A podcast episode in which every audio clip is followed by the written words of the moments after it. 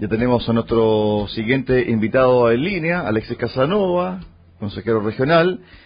Nosotros habíamos conversado hace dos semanas con una dirigente del sector de Franque, en Osorno, y ella nos comentaba de que había una comunidad indígena, o que se hacían llamar o se hacen llamar comunidad indígena, que tiene tomado un terreno al lado del puente Chauracagüín.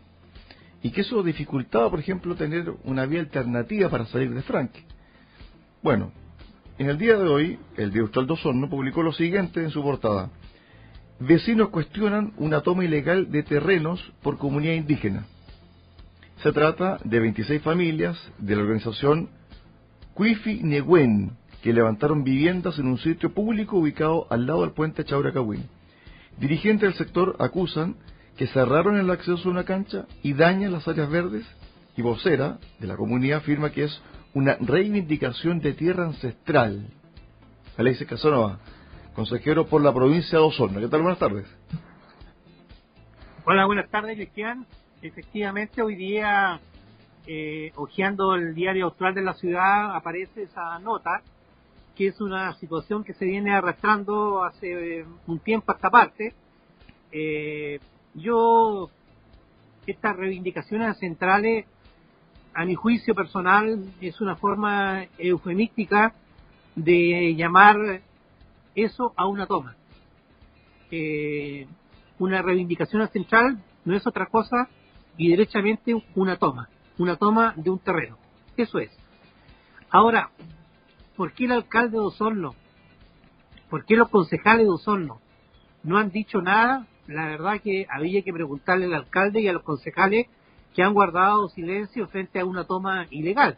Eh, ellos son las autoridades de la comuna, yo soy autoridad regional, donde me toca analizar la situación de 30 comunas en la décima región de los lagos, pero lógicamente creo que el alcalde debe pronunciarse sobre esta situación, más aún los concejales en los consejos municipales deben ver este tema porque se puede volver una constante en otros sitios eh, de la misma comuna de Osorno no es un tema menor como para dejar pasar por alto una toma en un sitio público. Alexi, tengo entendido que el gobierno regional, hace un par de días atrás, un par de semanas atrás, le entregó 40 millones de pesos a esta organización que está ligada a esta toma. Son dineros públicos. Entonces, ¿cómo se entiende que esta comunidad que dice que está reivindicando un terreno, pero que en realidad es una toma ilegal, ¿cierto?, reciba 40 millones de pesos de eh, del área fiscal. Claro, yo creo que son, son, son, son dos cosas distintas. Una situación legal en la toma de un terreno y quienes están sobre esta toma ilegal probablemente presentaron un proyecto, probablemente, eh, y se lo adjudicaron, y como este tema se, se decide en Puerto Montt, la capital regional, ellos probablemente desconocen la situación jurídica de la de esta organización, que es lo, porque es muy difícil conocer lo que pasa en las 30 comunas de la décima región de los lagos. Yo creo que pasó eso, eh, pero claramente, lógicamente, hay que generar una información sobre esta sobre este tema porque a mí me preocupa, porque se pueden tomar otros sitios en la comuna de Osorno bajo el eslogan de una reivindicación ancestral lo cual lógicamente es preocupante y debe existir un pronunciamiento jurídico al respecto. Tú eh, fuiste concejal, eh, fuiste un actor eh, muy fiscalizador en, su momento cuando era edil de la comuna de Osorno. ¿Qué es lo que debiese hacer el Consejo Municipal? Porque aquí estamos ante un, un hecho flagrante que es un delito, ¿cierto?, de una toma ilegal, pero que a su vez también está dentro de un terreno que es público, pero que en algún momento, cuando llueve mucho, es un terreno inundable, entonces se está dejando hacer, ¿cierto?, a esta comunidad que tienen ya levantado sus casas, pero en algún momento podemos tener, por ejemplo, un invierno lluvioso y puede que se inunden. Lo mismo pasó acá en, en Puerto Montt, en la costanera, cuando la gente comenzó a instalarse, ¿cierto?, a un costado de la costanera, en el cerro, ¿cierto?, en la ex vía, en la ex vía de, ferrocarriles, y por el solo hecho de que hubo un invierno muy lluvioso, con lluvias muy constantes durante un periodo corto de tiempo, y la delegada presidencial regional ordenó desalojar, ¿cierto?, esas tomas ilegales. ¿Podría pasar lo mismo también acá en Osorno? Claro, yo creo, yo creo que eh, el alcalde no puede pecar de desidia. Eh, el alcalde no y el consejo no pueden pecar de desidia porque ya tuvimos hace dos días atrás una lluvia inmensa acá en Osorno que generó anegamiento en varias calles de la ciudad de Osorno. Si esto lo extrapolamos al invierno, el cual yo puedo afirmar sin ser pitonizo que va a ser un invierno tremendamente lluvioso e intenso, lógicamente va a haber un riesgo de anegamiento de este sector que históricamente el sector de Franque se ha negado. Entonces, yo creo que hay también un tema de seguridad, hay un tema jurídico, hay un tema que el alcalde debe resolver y el alcalde debe, más que preocuparse, el alcalde y el consejo deben ocuparse de esta situación por cuanto no debemos esperar que ocurran situaciones lamentables eh, con vidas humanas, porque los anegamientos con niños chicos no, es, no es muy fácil considerando el lugar en que está ubicado esa toma.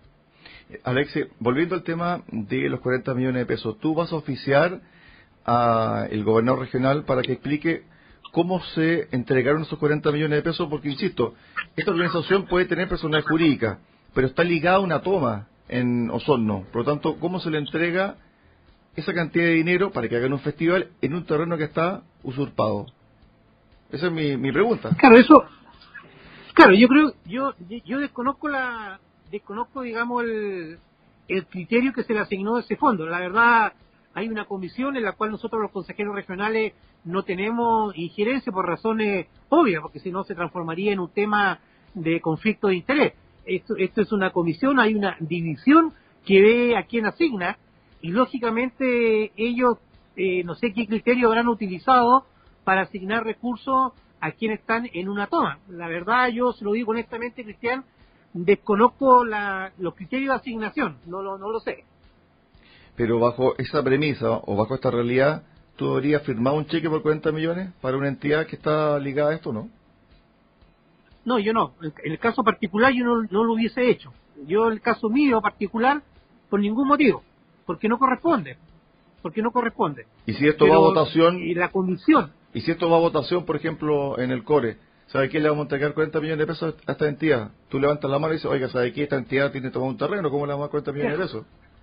Claro, lo que pasa es que eso, eso no va a votación porque esto, lo, esto forma parte de una comisión que es la comisión que dirige don Luciano Belmar y ellos seleccionan y criterio y, entregan, digamos, un consolidado al Consejo Regional, porque usted comprenderá, son más de 3.500 organizaciones, muy difícil, por lo tanto lo, que, lo que se aprueba son montos finales, no no no no hay no hay como un si lógicamente el detalle está, si uno pide el listado de las organizaciones que fueron adjudicados en montos, pero pero usted me pregunta a mí si yo hubiese firmado, no, yo no firmo. Esa sería mi respuesta.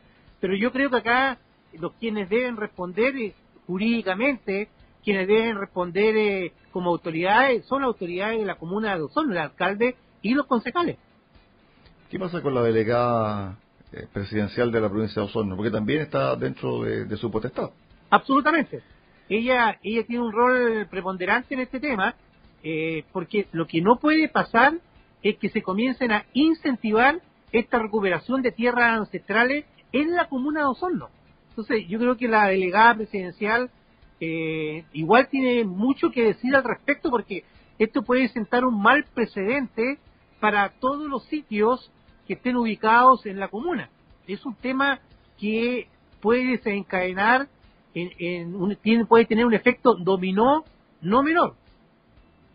Bueno, me imagino que también eh, este va a ser tema de análisis por parte de los otros consejeros que representan la provincia de Osorno, ¿no? Me imagino, nosotros estamos en receso, tuvimos recién, venimos llegando de Cochamó y estamos en receso hasta el primero de marzo que ya comenzamos con el plenario en la comuna de Puerto Octay. Ok. Bueno, ahí para cerrar el tema, me imagino que el alcalde tomará eh, acuso de recibo de esta situación y tendremos alguna novedad aquí al viernes. Pero por de pronto, eh, Alexi, para cerrar con buenas noticias, hay un ítem especial este año para las entidades sociales para un fondo, ¿no?